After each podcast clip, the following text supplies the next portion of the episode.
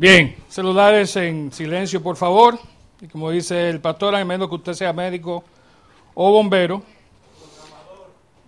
También, también. Bien, eh, qué bueno estar aquí frente a ustedes de nuevo, casi a casa llena, eh, con otro mensaje de la serie que comenzamos la semana pasada. ¿Cuántos recuerdan la serie? ¿Cuántos saben de qué se trata lo que estamos hablando? Bien, vamos a verlo en un momentito, vamos a verlo en un momentito. Déjenme organizar un poco mejor aquí. Gracias, hermano. ¿Está o no está? Vamos a ver. Ahora sí. Eh, me pidió eh, que le diera seguimiento a la tarea que él dejó la semana pasada. Al principio, Wellman nos habló de un versículo que está en el Evangelio según San Juan, capítulo 8, versículo 12 que dice Jesús les dijo, yo soy la luz del mundo. Y pocos de los que estaban aquí, o estábamos aquí, pudimos completar la frase. Entonces nos toca ahora, a ver si hicieron la tarea, Wellman, que tú dejaste encargado el domingo, saber qué dice, qué dice el resto de ese versículo. Jesús les dijo, yo soy la luz del mundo. ¿Qué viene después? Más o menos. ok, más o menos. Vamos a dejarlo. Se fue esto, no sé qué pasó. No, le dije el que no era. Ok. El que me sigue no andará en tinieblas, sino que tendrá la luz de la vida. El que me sigue no andará en tinieblas. Y ciertamente, si seguimos.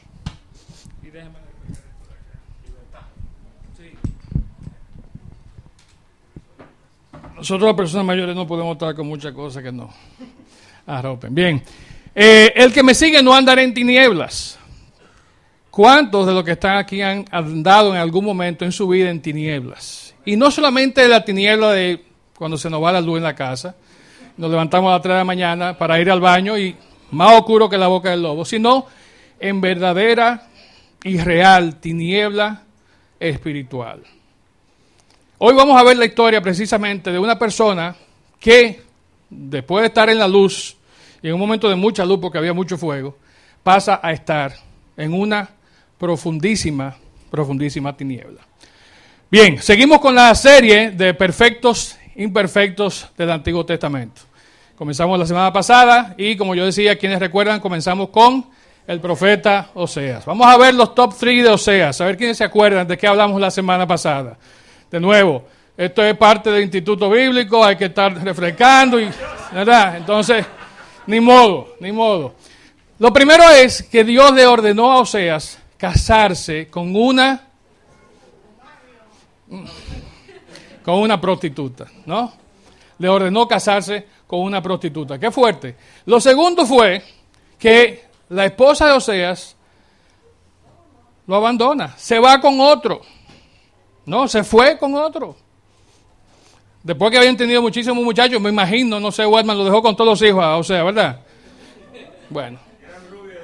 Sí, exacto. Gracias, Johnny. Eh, y lo último fue que Oseas, por orden, una vez más, de Dios, va en rescate de recuperar a su prostituta mujer que se había ido con otro y que lo había dejado con todos los niños de todas las edades, todos los chamaquitos y no tan solo tiene que ir por ella, sino que para traerla de nuevo a su casa, tiene que pagar un precio. Sí, claro, no, para pagar ese precio tenía que amarla. Porque yo pagué 15 pesos, no, ¿cuánto fueron, mi amor? 150 en aquella época. Hoy yo no sé si me hubiera casado. Sí, los que están aquí, que tienen que pagarte esos miles, piénsenlo. Bueno, 15 piezas de plata, más pagó cebada, más vino. Y como decía eh, Wellman, eso se presume que sumaba el equivalente a 30 piezas de plata. Entonces, fíjense todo ese proceso de cómo Dios utilizó a Oseas para mandar el mensaje que él quería mandar a su pueblo. Y también para, de manera profética, porque al fin y al cabo Oseas era profeta, era menor, pero era profeta, mandar un mensaje a través de los siglos de lo que había de acontecer con nuestro Señor. Bien, ¿estamos al día con Oseas? Ok. Entonces, hoy vamos a hablar de otro de los personajes de eh, las escrituras y otro profeta. En este caso no fue un profetica, como Oseas, sino que era uno de los profetas ya de más renombre. Ahora, cortesía de nuevo del Instituto Bíblico, hagamos un poquito de historia. Eh, en el año 1030, antes de Cristo, después de como unos 300 años que el pueblo había sido gobernado por lo que era una teocracia, básicamente Dios gobernando a través de los jueces, el pueblo se intranquiliza. La gente está que ya, óyeme, nos cansamos de jueces. Next, queremos reyes. Entonces Dios le dice, ¿ustedes quieren reyes? Ah, pero vámonos con reyes, vámonos con los reyes, tengan reyes. Y les manda entonces todo un proceso de monarquía y duró muchísimos años. De hecho, hasta el año 930 eh, sucede algo que es que en ese proceso de la monarquía se arman revueltas, se arman huelgas en la calle. Como dice Fausto, yo estaba en, Haití, en Puerto Príncipe, llegando el otro día a, un lugar donde tenía una reunión. No nos dejaron estacionar porque había pilotillos, porque había una marcha, una huelga de uno o dos partidos políticos que está aspirando a presidencia ahora el día 20. Entonces, la vida cambió. Todo lo que estaba planificado para ese día se fue al zafacón. Y así estaba Israel. ¿Qué pasó? El reino de Israel, las tribus de Israel, se dividieron en las tribus del norte y las tribus del sur. El reino del norte, que se quedó llamándose Israel, se, parece que ellos tenían el copyright del nombre, no sé, y el reino del sur, que se quedó entonces con el nombre de reino de Judá. Pasan toda una serie de años y 57 años después que pasa esa independencia, esa separación, en 57 años ya han pasado siete reyes. De esos siete, a tres lo habían detutanado, golpe de Estado, y lo habían asesinado. La capital ya había ido a, a cuatro diferentes ciudades del Reino del Norte de Israel y ahora estaba en Samaria. Y en ese momento de caos, de conmoción, de un rey, Acab, que trajo a una esposa que se encontró por ahí en un pueblo pagano, a Jezabel, eh, oye, me la trajo con todo. Yo te voy a mudar, muchacha, no te apures, ven, con todo ídolo. Trae tus ídolos. ¿Sí? ¿A quién va? La cera, tráelo. Trae madera, vamos a hacer ídolos, vamos a regar todo por todo el país. En ese caos de ser un pueblo que venía de estar bajo la tutela de Dios, a lo que estaba ahora con ídolos por todas partes y la adoración a Baal y a Cera como la religión obligatoria del gobierno del Estado y de los gobernantes y por lo tanto del pueblo, ahí aparece este caballero, ahí aparece Elías el profeta. Eh, varios pasajes en, el libro de Reyes nos hablan de eh, la vida de Elías. Es interesante porque, no sé si, si tienen álbum de fotos, muchos de los que están aquí quizás no conocen lo que es eso. Un álbum de fotos es un libro donde cuando las fotos se imprimían, uno la pegaba. Generalmente tenían un cobertor plástico el papel era pegajoso y una foto uno la ponía. Ah, exacto, o le ponía un papelito escrito abajo. Exactamente, porque si uno la pegaba mal, se quedaba torcida, porque cuando tú la pegaba, se despegaba la foto. Bueno, pero el punto es que la vida de Elías es como un álbum de fotos, un álbum de fotos que en este caso está incompleto. En mi casa tenemos varios álbumes de fotos de los niños y han sido canibalizados, no voy a decir por quién, para poner fotos en, Facebook y en WhatsApp y relajar a los muchachos. Pero esos álbumes de fotos en mi casa le faltan páginas al principio y páginas al final. Así estaba la vida y el álbum de fotos de Elías. Elías aparece como de repente. No se cuenta nada de la vida de Elías antes de que él llegue y aparezca en el capítulo 17 de Reyes. Ni tampoco, a ciencia cierta, se relata el final final de los días de Elías. Vemos en seis capítulos que están distribuidos en Primera de Reyes 17 al 19, 21 y en Segunda de Reyes 1 y 2, la vida de Elías. Los que quieran, luego pueden leerlo con más, con más calma. Ahora, ¿qué quería decir el nombre de Elías? ¿Y por qué Elías es importante y por qué lo queremos ver en esta mañana? El nombre de Elías, muy importante, quiere decir Jehová es mi Dios. O mi Dios es Yahvé, ¿no? Pero Jehová es mi Dios. Entonces, solo el nombre de Elías, y el que se llama aquí Elías tiene ese gran privilegio, ¿no? Hablaba de algo que era cierto, algo con mucha potencia. Jehová es mi Dios. Jehová es mi Dios. Eh, Elías era considerado quizás el más popular de los eh, profetas, del, de, por lo menos de la parte norte de, del reino de Israel, eh, y fue, de, de, hecho, de todos los profetas, uno de los más fuertes y consistentes en el mensaje que él llevó y comunicó. Ahora, a pesar de todo eso y de algunas cosas que vamos a ver en un momento que muestran que definitivamente Jehová era su Dios, Elías era un hombre con muchísimos problemas. Era un imperfecto a carta cabal. Y vamos a verlo en, en, su vida, vamos a conocerlo. Hay algo interesante que es que Santiago más adelante nos habla de Elías y dice, Elías era tan humano como cualquiera de nosotros. Sin embargo, cuando oró con fervor para que no cayera lluvia, no llovió durante tres años y medio. Más tarde, cuando volvió a orar, el cielo envió lluvia y la tierra comenzó a dar cosechas. ¿Cuántos de ustedes que están aquí y sé que hay muchos que tienen una ferviente vida de oración, han orado para que no llueva. Ah, para que no llueva. ¿Y cuántos han orado para que llueva? Me alegro de ver que somos más.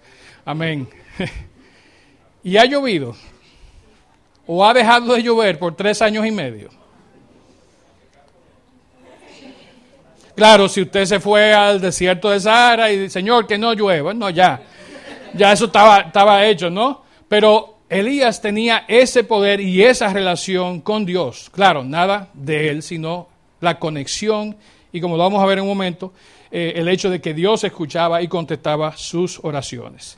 Lo interesante del caso es que Elías, y esto sí lo sabemos, aparte de que no están todas las fotos, pero Elías no había escogido él, no se había puesto como voluntario para él ser mensajero de Dios. Dios era quien le había llamado y lo había escogido. Muchos de los que estamos aquí hemos recibido llamados como el de Elías, quizás no tan fuerte ni para algo tan grande y tan magnífico, pero muchas veces Dios nos ha tocado la puerta, ha tocado a nuestro corazón. Y esto es una pregunta retórica, pero quiero que la piensen y la, la analicen bien. ¿Qué hacemos cuando Dios toca nuestra puerta? ¿Qué hacemos cuando Dios nos llama a hacer algo? Le, le puedo decir, mi esposa lo sabe que está aquí, hay veces que Dios me ha llamado a algo y he dicho, no, eso, eh, no es aquí. No, no estoy. No, pero al final Dios hace lo que es su voluntad. Y así lo hizo con Elías. Ahora bien, como decía, había transcurrido ya una gran parte de, de, cuando el pueblo había estado bajo el mandato de los reyes. Habían transcurrido casi 100 años desde la época de David, de cuando él había sido rey. Y acá, como decía hace un momentito, había hecho todo lo posible por sacar, descarrilar al pueblo de Israel ¿no? y la, nación de Israel, el reino de Israel, del camino de Dios. Tenía el refuerzo de su esposa y tenía no tan solo eso, sino que tenía un montón de personas, como vamos a ver un momento, que eran sacerdotes, que eran brujos, hechiceros, a favor de su causa, a favor de la causa de sacar al pueblo de Dios de donde debía estar. Elías entonces es enviado a Samaria y le dice, tú tienes que dar un mensaje. Yo estoy cansado, le dice Dios a Elías básicamente, y lo podemos ver en los capítulos anteriores en, en, en uh, Reyes 14 por ahí, hasta el 16, de mandar, enviar mensajes, pacientemente esperando que el pueblo se torne. Y sin embargo vemos que ese no es el caso. Entonces Dios dice ya, se acabó esto. Manda Elías, le dice, mira, no va, a no va a llover, no va a haber agua del cielo cayendo por tres años y medio, por un periodo de tiempo, ¿no? Y fue un periodo de tres años y medio. Y ahí entonces comienza ya el problema de Elías. Comenzó cuando él obedeció a Dios y fue a hacer lo que Dios quería que se hiciera. Dios siempre determina la magnitud, la duración del castigo que él trae al pueblo en base a lo que el pueblo está haciendo, ¿no? En este caso, él hizo lo que tenía que hacer y le dijo a Elías que no iba a llover por tres años y medio. En medio de todo eso, comienzan los profetas de Baal, los sacerdotes de Baal, los hechiceros, a hacer todos sus conjuros, a buscar en los libritos esos de Harry Potter, todos los hechizos posibles, a ver cuál de todito es que hace que llueva. Óigame, no apareció uno. Y tenían tiempo, tiempo buscando. Y dice la palabra que definitivamente Dios, claro, no les, no les escuchó ni contestó su oración. En todo ese proceso, entonces, y ahí comienza el confrontamiento, o como dicen los americanos, el showdown, ¿no? Cuando hay un gran encuentro de Elías con los profetas y sacerdotes de Baal. Vamos a leer, eh, y lo que tienen en la Biblia, no sé si pudieron repartirla, si no, levanten su mano si no tienen Biblia. En la página verde, eh, en la Biblia verde, perdón, la página es la 290. Primera de Reyes 18. Y vamos a leer casi todos los versículos, voy a saltar algunos, del 19 al 40.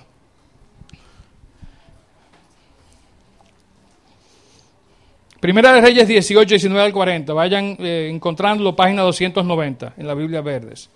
Ahora convocó a todo Israel para que se reúna conmigo. Eh, convoca a todo Israel para que se reúna conmigo en el Monte Carmelo, junto a los 450 profetas de Baal y a los 400 profetas de Acera. Óigame, había 850 personas que eran profetas de Baal y Acera. Dice el versículo 22. Eh, Entonces Elías le dice, yo soy el único profeta del Señor que queda, pero Baal, solamente Baal, tiene 450. Ahora, traigan dos toros. Los profetas de Baal pueden escoger el toro que quieran. Esperamos que no sea el toro que le cayó al papá de No, pero uno de esos toros. Después invoquen a su Dios, eh, ustedes el nombre de su Dios, y yo invocaré el nombre del Señor. Básicamente lo que el día está diciendo aquí es, vamos a hacer un enfrentamiento, un mano a mano. Cojan ustedes, exacto, cojan ustedes los toros que ustedes quieran, pónganlos donde ustedes quieran, pidan a su Dios que los consuma y vamos a ver qué pasa. El, pasaje sigue diciendo de que ellos hicieron exactamente como él había dicho. Y Elías le dice, no, le voy a dar gabela. Empiecen ustedes, dice el versículo 25, eh, porque son muchos. Ustedes son 450, tomen turno. Escojan uno de los toros, prepárenlo, invoquen el nombre de su Dios, pero no le prendan fuego a la leña. Esa fue la única condición que él puso. Ellos hicieron exactamente lo que él le había dicho. Versículo 27. Cerca del mediodía, Elías comenzó a burlarse de ellos. Tendrán que gritar más fuertes, más fuerte, perdón, se mofaba. Sin duda que es, eh, que es un Dios. Tal vez esté soñando despierto o esté haciendo sus necesidades. Oigan al descaro de Elías. No lo dije yo, me gusta la, nueva traducción viviente porque la, Reina Valera es más diplomática. No, eh, están haciendo sus necesidades. Llámenlo en el baño. Seguramente salió de viaje o se quedó dormido y necesita a alguien que lo despierte. Eso era lo que Elías estaba haciendo, burlándose de ellos y diciendo, sus dioses aparentemente están demasiado ocupados para responderles a ustedes. No hay señal, ¿no? Hicieron eso siguieron haciendo todo más fuerte. Y dice el versículo 36, después que no había respuesta de los dioses eh, Baal y Acera, de los profetas que estaban ahí clamando, Elías le dijo, echen ahora más leña, echen agua, mojen todo, enchumben todo eso. Y dice el versículo 36, a la hora que solía hacerse el sacrificio vespertino, el profeta Elías caminó hacia el altar y oró, oh Señor, Dios de Abraham, de Isaac y de Jacob, demuestra hoy que tú eres Dios en Israel y que yo soy tu siervo, demuestra que yo he hecho todo esto por orden tuya. Oh Señor, respóndeme, respóndeme para que este pueblo sepa que tú, eh, oh Señor, eres Dios y que tú los has hecho volver a ti. Dice el versículo siguiente que al instante, no después de clamar de un proceso, un trámite legal, donde está el formulario, no, que venga a matar, de que ya a esta hora no hay fuego, nada de eso. Dice al instante, al instante, el fuego del Señor cayó desde el cielo, consumió el toro, la leña, las piedras, el polvo, hasta lamió toda el agua de la sangre. Yo no sé qué fue lo que cayó de allá arriba. Pero, óigame, las piedras. Para una piedra quemarse. Qué fuerte. Yo trabajé en Metaldón unos años, hace muchos años. De ahí la calvicie y el pelo blanco.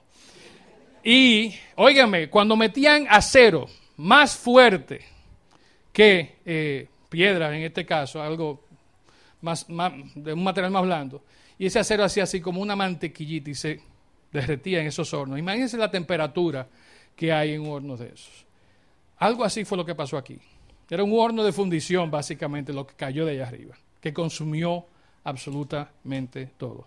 Ese era el Dios de Israel. Ese era el Dios de Elías. Entonces no hay que hablar más. El poder del Dios de Elías el poder del Dios de Israel, no de los ídolos, no de los pedazos de madera que, y tronco que habían sido colocados por el pueblo eh, y, por acá y su esposa. Ese es el verdadero Dios. Y ese es el Dios que tú y yo, si hemos confesado su nombre, a ese Dios que, es que le servimos. Ese es el Dios que está de nuestro lado. No, ese es el Dios que cuando nosotros, como oró Elías, le oramos, Él tiene el poder, si quisiera y fuera el caso, y aparecen muchos profetas y todo eso, de mandar fuego para acabado. ¿Verdad? Ese es el Dios que nosotros le servimos. Y ese Dios fue el que le contestó a Elías. Pero seamos un poquito empáticos, ¿verdad? Porque también es fácil, como dicen, hacer leña del árbol caído. Disculpen la, el, juego de palabras, pero realmente piensen cómo se sentían esos profetas de, Baal. Y no es que yo tengo pena, pero piensen, pónganse en el lugar de ellos brevemente, cómo se sentían ellos. Ahora piensen cómo se sintió Elías. ¿Cómo se hubieran sentido ustedes si hubieran sido Elías? Óigame, eufórico, dando brincos. O sea, yo ahorita veía a Fausto y a Edra de Maya, es que los muchachos, yo tuve que esperar unos minutos. Suerte que Fausto eh, llegó y oró para yo recuperar mi respiración, nada más de verlo a ustedes dando brincos. ¿Eh? Eufórico, dando saltos de júbilo. Y así se sentía Elías. Eh, óigame, Elías estaba por allá, en el cielo. Ahora bien, lo interesante es que la cosa no se quedó ahí. Lamentablemente, y al final del pasaje no lo leímos, pero Elías no tan solo le ganó el pleito a los profetas, sino que le cayó atrás y lo mandó a matar todito. Dice que fue hasta Sison y allí los agarró a todos y allí Elías los mató. No sé cuánto duró él matando 450 o 850, pero se lo envió a todito. Absolutamente a todos. ¿Por qué? Porque eso era lo que Dios con su poder y con lo que había hecho, había eh, demostrado y había manifestado que quería. La cosa no se quedó ahí. Cuando la reina Jezabel se entera de lo que ha sucedido, y vamos a ver eh, rápidamente aquí, ¿qué, ¿qué hace Jezabel? Ah, me matan los profetas. Yo voy a recoger y me voy a ir. ¿Verdad? Yo hubiera hecho eso. Si yo me quedo sin profeta, si yo me quedo sin, sin la gente que me, me, apoya y me soporta, digo, aquí yo no tengo nada que buscar. Pues Isabel muy fríamente le dice, eh, mándeme decir el día lo siguiente. Mañana, a esta hora, que tú terminaste de lamberte el profeta de, de Baal y de Acera, a esta hora, tu vida es la que va a haber terminado, básicamente. Cuando Acab llegó a la casa, le contó a Jezabel todo lo que Elías había hecho. Dice 1 Reyes 19.1. Eh, le contó a Jezabel todo lo que Elías había hecho, incluso la manera en que había matado a todos los profetas. Entonces Jezabel le mandó este mensaje a Elías. Que los dioses me hieran e incluso me maten si mañana a esta hora yo no te he matado, así como tú lo mataste a ellos. Definitivamente ella estaba todavía mucho más fuerte. Dios había prevenido que Satanás hablara y obrara a través del profeta de Baal. Óigame, Jezabel no fue e-, e-, ese caso. Jezabel se destapó. Y lo que no hicieron los profetas, ella con su boca y con su intención lo dijo. Elías oye eso y en vez de decir, venga reina, vamos a darle. ¿Qué hace Elías? Elías huye. Elías se va. Elías no quiere echar el pleito. Elías, el que estaba eufórico, dando gritos de júbilo y saltos, ahora por la palabra de una reina, no voy a decir que una mujer, pero de una reina, ¿Qué dice Elías? Espérate, esto no es conmigo. Patica, ¿para qué te tengo? Y Elías se va. Elías huye. Elías que había estado aquí, óigame, que tiene a Dios y sus ángeles detrás de él, huye. No puede enfrentar una simple amenaza de que su vida iba a ser terminada. Dice eh, los versículos que siguen, el 3 y el 4, Elías tuvo miedo, huyó para salvar su vida, se fue a Berseba, una ciudad de Judá, y dejó allí a su sirviente. Luego siguió todo el día hasta llegar al desierto, se sentó bajo un solitario árbol de retama y pidió morirse. Basta ya, Señor.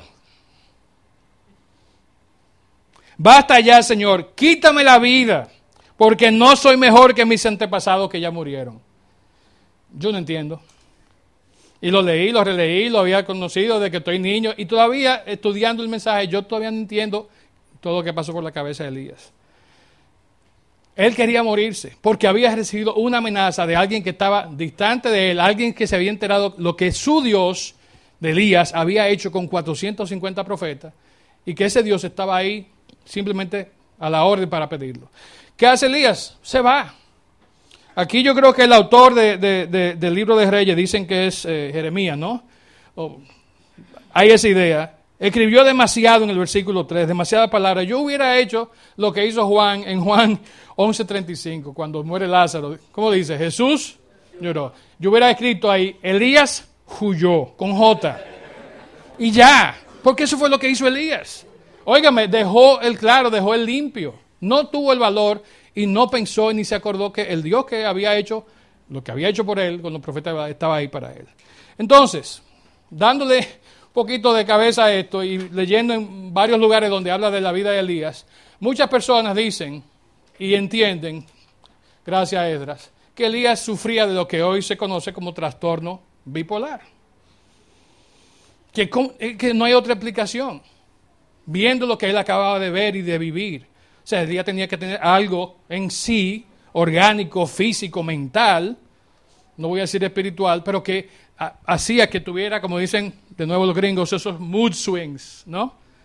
Que en un momento está bien eufórico arriba y de repente ¡fua! cayó. De hecho, al trastorno bipolar, antes se le conocía y todavía mucha gente lo usa, el término como maníaco depresivo. ¿Verdad? Está en un estado eufórico de manía, de ¡guau! Y de repente da la vuelta y ¡fuapiti! Está en depresión y se quiere morir. Ese es el cuadro de Elías. Ese es el cuadro de Elías. Mi esposa me mandó esta semana eh, algo que yo dije, bueno, ese es Elías. Dicen que Elías se fue a un carro de fuego, una nave, no sé, ¿verdad? Pero mira, ¿en cuál te dejo? ¿En el Ártico o Antártica? No, en cualquiera, yo soy bipolar. ¿Verdad? El pingüino no tiene problema. Déjame donde tú quieras. Déjame donde tú quieras. ¿Verdad? Yo soy bipolar. En el norte o en el sur yo estoy bien. ¿No? Pero, óigame, ese era Elías. Así se sentía él. Que no estaba ni bien de un lado ni estaba bien del otro. ¿Qué pasa entonces? ¿Qué podemos hacer nosotros? ¿Qué podemos hacer nosotros para entender un poco mejor a Elías. Y miren, no es solamente Elías. Si comenzamos a hacer estudios, yo comencé a buscar información. Miren, Pedro, Pedro. Pedro tenía lo que llaman ADHD, ¿no? Pedro era hiperactivo, era, óigame, el hombre errático, no se concentraba, de, corta eh, atención. Señor, voy para donde ti, güey. el agua, espérate, óigame, de estar arriba en el agua, caminando por encima, que el agua y para abajo en fracciones de segundo.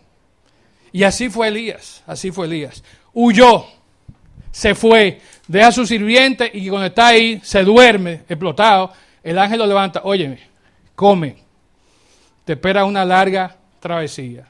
Y ciertamente así fue. Elías, lo que han leído en Reyes ahí, saben que se fue caminando 40 días y 40 noches. Desde donde él estaba, arriba en Samaria, hasta la punta, abajo, en Sinaí, eso era, óigame, 40 días y 40 noches de camino. Eso duró él caminando. Ahora, lo interesante del caso es donde Elías llega. ¿Cuántos saben dónde fue a parar Elías después de esta travesía? Dice la palabra que él fue al monte Oreb. Pero el monte Oreb no es nada más ni nada menos el monte Sinaí. ¿Qué pasó en Sinaí? Los diez mandamientos. Óigame, la salsa ardiente en el monte Oreb. O sea, era un monte donde la manifestación de la gloria de Dios había estado en todo su esplendor. Se había visto lo que no se había visto en ninguna otra parte del mundo.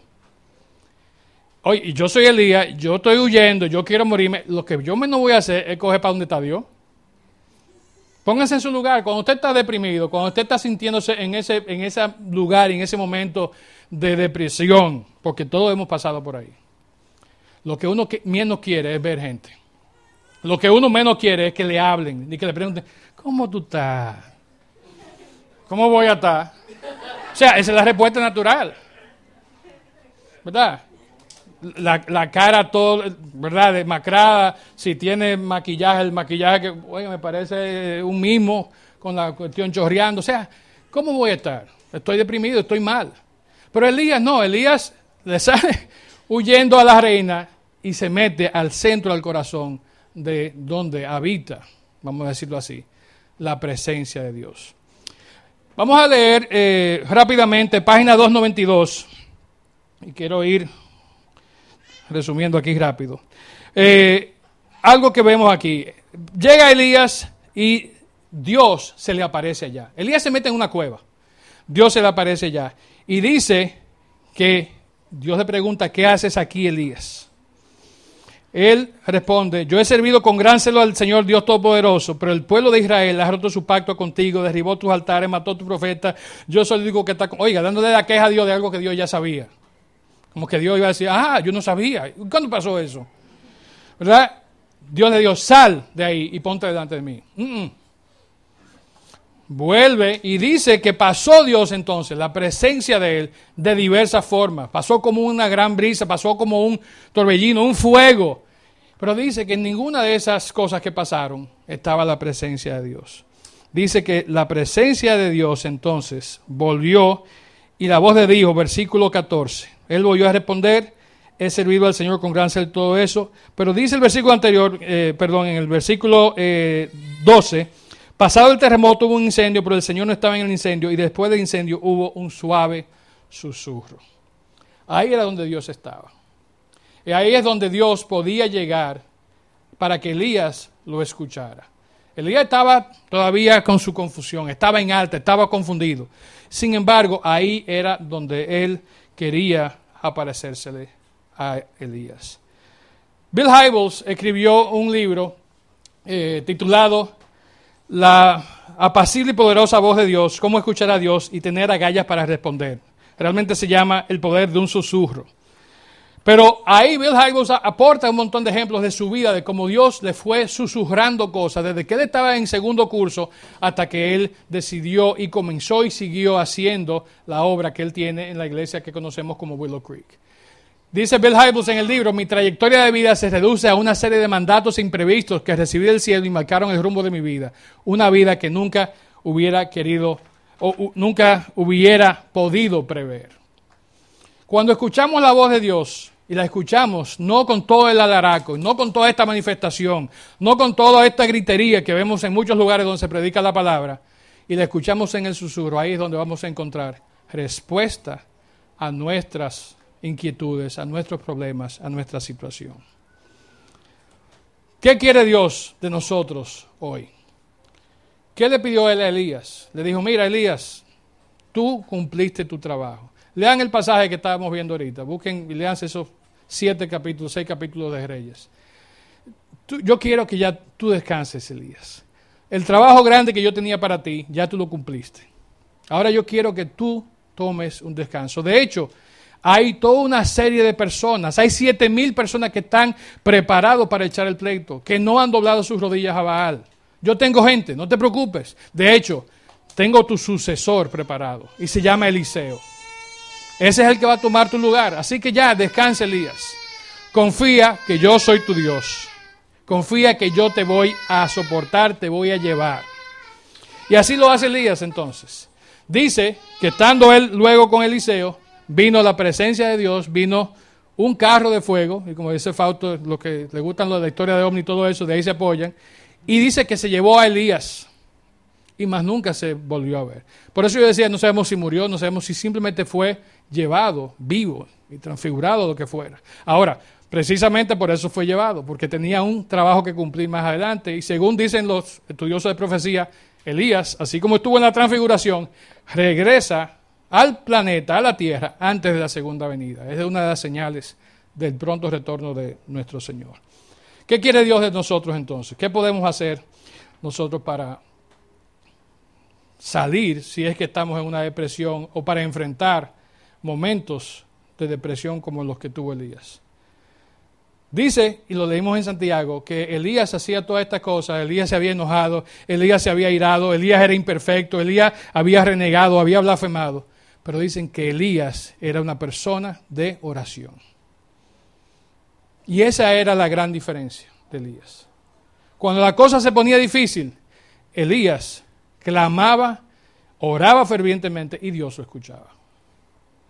Y creo que ese es el mensaje, por lo menos para mí, que me queda en esta mañana. He tenido mis momentos de bipolaridad momentánea, pero al final lo que sí veo es que Dios está ahí para contestarnos. Cuando venimos a Él, de manera sincera, con corazón humillado. Si tú estás aquí en esta mañana y todavía no tienes una relación personal con Jesús y ves todas las cosas que están pasando en tu vida, quizás esta historia de Elías te ayude a entender un poquito más cómo es que las cosas funcionan, cómo es que Dios trabaja. Dios usa personas imperfectas, como Elías, como Oseas y otro que vamos a ver más adelante, para hacer la obra que Él tiene que hacer. No se trata de nosotros, no se trataba de Elías ni de Oseas, se trataba de la obra que Dios quería hacer, del mensaje que Él quería mandar y de su pueblo que Él quería redimir. ¿Por qué no me acompañan, por favor, eh, de pie orando para concluir?